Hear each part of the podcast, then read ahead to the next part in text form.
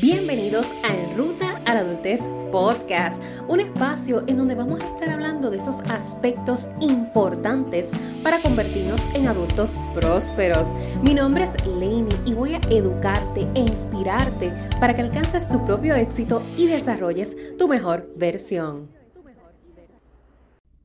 ¿Crees que las personas estudian por vocación o por ego? Ese es el tema que quiero que hablemos en esta semana en el podcast y te lo traigo porque es una discusión amena que constantemente nosotros tenemos dentro de lo que es nuestro campo de la preparación profesional y académica. Evaluar cuáles son las nuevas tendencias, los nuevos intereses, los gustos de las nuevas generaciones, a qué se están inclinando más, por qué se inclinan más por esto. Y siempre nace o sale a relucir dentro de la conversación el factor vocación o ego. Y es que en efecto, muchas personas seleccionan su profesión basándose en su vocación y otras escogen su profesión basándose en el ego. Quiere decir en el beneficio que le voy a sacar a esto, lo que me va a aportar a mí, no desde la perspectiva del cómo yo voy a aportar a través de. No sé si me hice entender, pero básicamente así es que funciona cuando haces una decisión desde el ego y una decisión desde la vocación a nivel educativo, a nivel académico.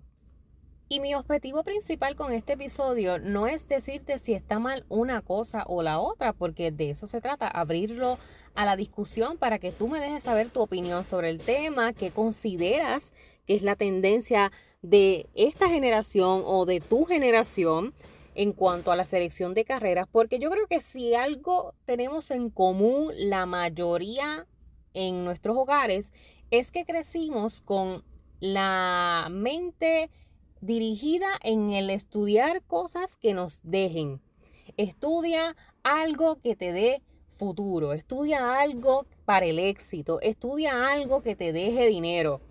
Yo no sé si, si voy a generalizar, pero entiendo que la gran mayoría, de alguna manera u otra, escuchamos esa frase al momento de seleccionar una carrera, no importando si fue cuando salimos de la escuela superior inmediatamente o si decidimos estudiar más adelante en nuestra etapa del desarrollo.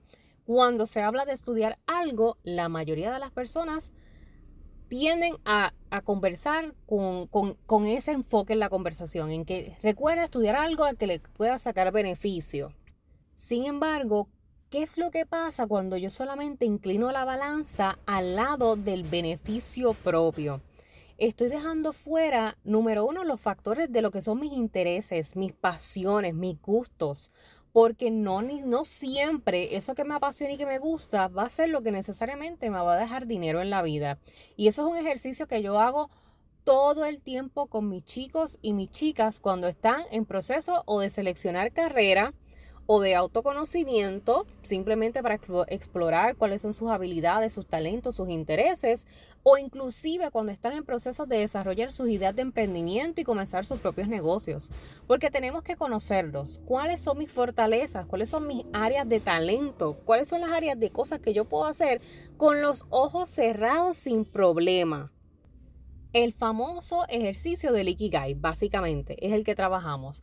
Explorar esas áreas vocacionales, esas áreas que se acercan más a lo que es la profesión, esas áreas que tú sabes que el mundo necesita y que tú pudieses aportar de alguna forma u otra con todo esto que se llama mi Ikigai, mi propósito de vida, a través de lo que yo sé hacer, de lo que me gusta, pero también de lo que me va a generar dinero de lo que me va a sustentar en la vida.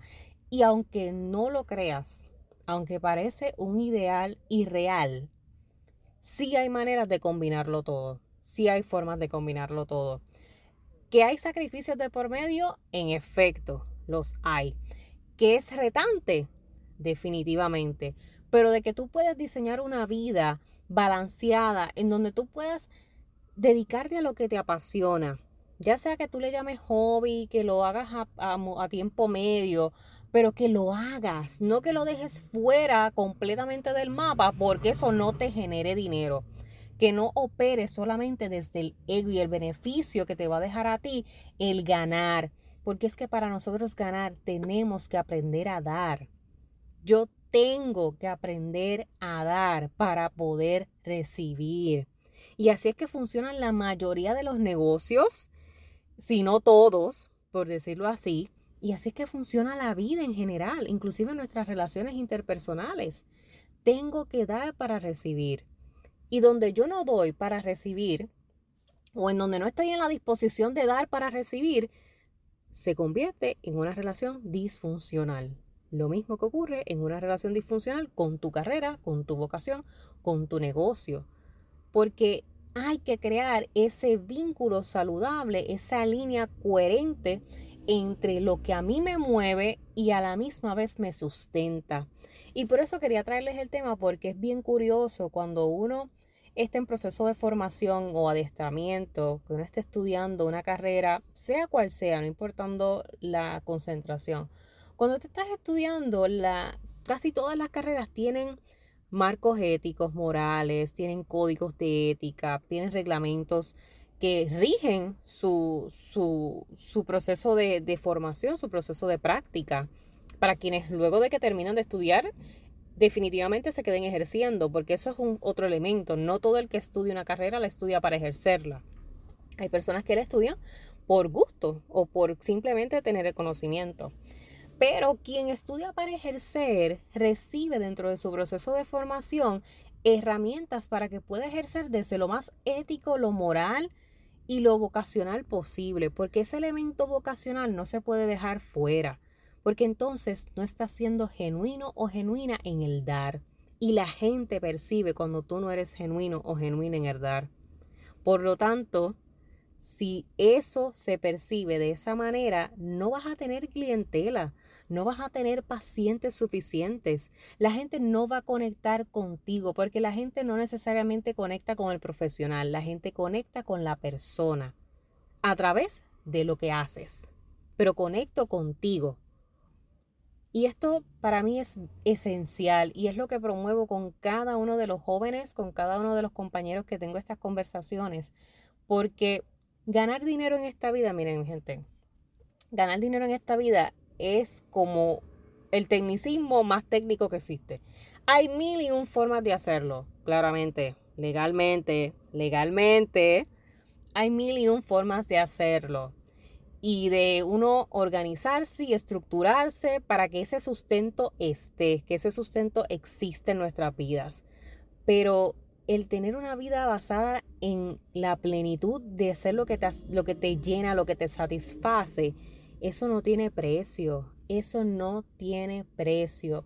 Y, y el problema de operar desde el beneficio que vas a tener tú cuando estudias, te resta calidad en ese sentido por lo mismo que les estoy diciendo. Eh, hay que enamorarse de los procesos, enamorarse de servir para entonces poder recibir.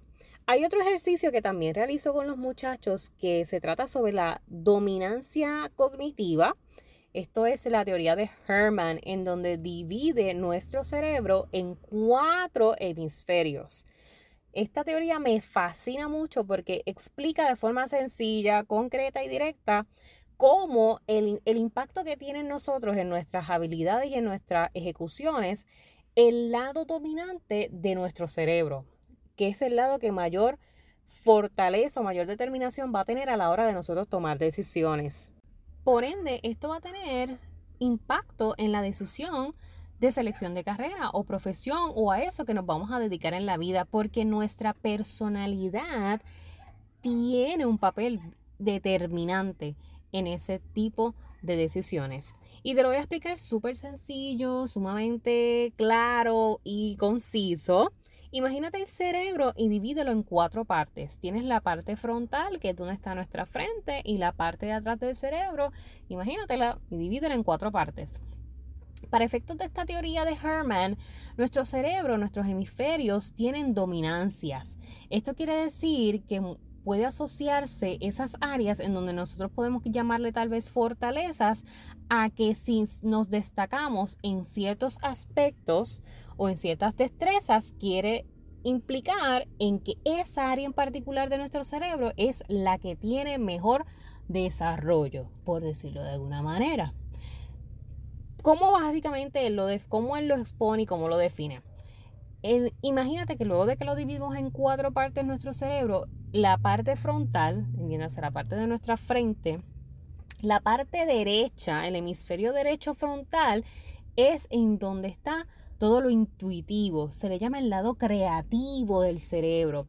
Usualmente las personas que tienen dominancia en el lado frontal derecho son personas sumamente detallistas, sumamente creativas, que les encanta lo que es el diseño, elaborar ideas. Son personas que son a veces hasta quizás impulsivas porque es como que su cerebro está funcionando rápidamente creando y diseñando y creando y diseñando, creando y diseñando versus, por ejemplo, la persona que tiene dominancia en el lado frontal izquierdo, que es el lado analítico se entiende que las personas que tienen este tipo de dominancia están más inclinadas a las matemáticas, a las ciencias, son personas mucho más calculadoras, mucho más precavidas, cautelosas, personas que se preocupan mucho más por lo que es la seguridad.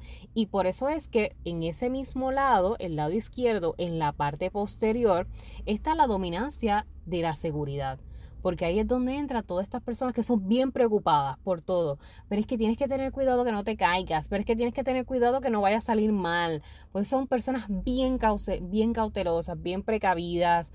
Digamos que a lo mejor si lo vamos a traducir al mundo de las carreras, personas que pueden dedicarse a esta área son personas tal vez que trabajan a nivel de contabilidad, porque son personas precavidas, son personas analíticas, siguen teniendo esa dominancia del lado izquierdo porque son analíticas, pero también son bien cautelosas, así que tienen una dualidad, tienen ahí una una dominancia completa de lo que sería el lado izquierdo del cerebro versus el lado derecho, que entonces frontalmente tenemos ese lado creativo y en la parte posterior está el lado social, el lado relacional de gente, personas que trabajan para, por ejemplo, recursos humanos, psicología, trabajo social, todas estas profesiones dadas a la gente, eh, el, lado creativo, estilismo, las artes, la danza, eh, el diseño, pues son entonces los que posiblemente tienen mayor dominancia cognitiva del lado derecho, del hemisferio derecho completo del cerebro.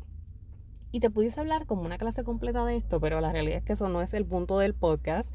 Pero quería traértelo porque es un, otro de esos ejercicios, aparte del Ikigai, que realizo con los muchachos a la hora de explorar intereses, talentos y habilidades que te puedan servir para seleccionar una carrera, una profesión, tu idea de emprendimiento o esa nuevo, ese nuevo proyecto de vida que quieres emprender, en donde quieres comenzar a combinar todo lo que a ti te hace ser tú porque volvemos a lo que inicialmente era el tema de, este episodio y es que tenemos que empezar a hacer las cosas más desde nuestra vocación y menos desde nuestro ego. Y mucha gente desafortunadamente se mueve por el ego y el moverse por el ego no solamente te crea un distanciamiento social, porque te vas a distanciar, porque tú te vas a colocar tan alto en comparación a las demás personas, comienzas a mirar para abajo sin necesidad, creas un distanciamiento y te, tiene diversos, diversas repercusiones en, en definitiva. Y a lo mejor en el momento en que estás en la nube allá arriba no te das cuenta del todo. Cuando comienzas a perder cosas, es que quizás tienes mejor noción de las repercusiones que trae operar desde el ego. ¿Que a todos nos ha pasado? Seguro que sí. En algún momento nos ha pasado desde que somos pequeños. ¿Por qué tú crees que los niños pelean por los juguetes y rápido eso es mío? Mamá es mía, papá es mío. Nosotros somos seres genuinamente individualistas, porque nos gusta ser propietarios de nuestras cosas. Luego entonces es que nos hacemos sociales en la interacción con el mundo y con nuestro exterior. Pero nosotros somos individualistas, crecemos en el vientre solos, a menos que haya sido un embarazo eh, de gemelos o múltiple. Pero desde que estamos en gestación estamos solos. Así que somos bien, bien celosos con muchas de nuestras cosas y como todo en esta vida, en el extremo es perjudicial, el ego en extremo es perjudicial. Porque sí es importante que tú tengas ese sentido de autorrealización, es importante que tengas ese sentido de, de autoaplaudirte, de autorreconocerte, de autorrefuerzo. Eso es determinante para lo que es un buen autoestima. Pero todos los extremos son perjudiciales. Tienes que tener cuidado de no irte tanto y tanto y tanto de ese lado de la balanza que pierdas tu humanidad. Que cuando vayas a ejercer desde donde sea lo que sea que hagas, porque mira si hay algo que yo me he llevado de mi señora abuela, que en paz descanse. Esa señora toda la vida me dijo, cuando tú vayas a hacer algo, no importando lo que sea que tú hagas, hazlo bien. Y me he quedado con esa frase y la he vivido, me he encargado de, de vivirla. Y es lo que me ha llevado a ver cada una de las experiencias de mi vida como un aprendizaje porque no importando desde donde yo esté, desde donde yo esté elaborando, que no quizás sea mi empleo ideal, que a lo mejor no sea la carrera por la que yo quise empezar a estudiar, que a lo mejor no tenga el mega sueldazo del mundo y me las estoy viendo bien feas económicamente, que a lo mejor ahora mismo tuve que empezar a estudiar algo y no me gustó y me quité y tuve que empezar por otra cosa, que a lo mejor estoy terminando ya la carrera y al final de cuentas dije, ¿sabes qué? Esto no es para mí y siento que perdí el tiempo. Si tú decides que perdiste el tiempo, lo perdiste. Todo se trata de actitud. ¿Con qué actitud tú vas a enfrentar las cosas? Y de qué manera tú vas a absorber de, desde donde estés lo que has aprendido, lo que has ido absorbiendo y utilizarlo a tu favor. Y no solamente utilizarlo a tu favor, sino también hacer que eso valga para otros. Esa es la forma en que nosotros aportamos nuestro ganito de arena a la vida de los demás. Hacemos que tenga valor, que tenga sentido todo lo que nosotros atravesamos en esto que llamamos vida.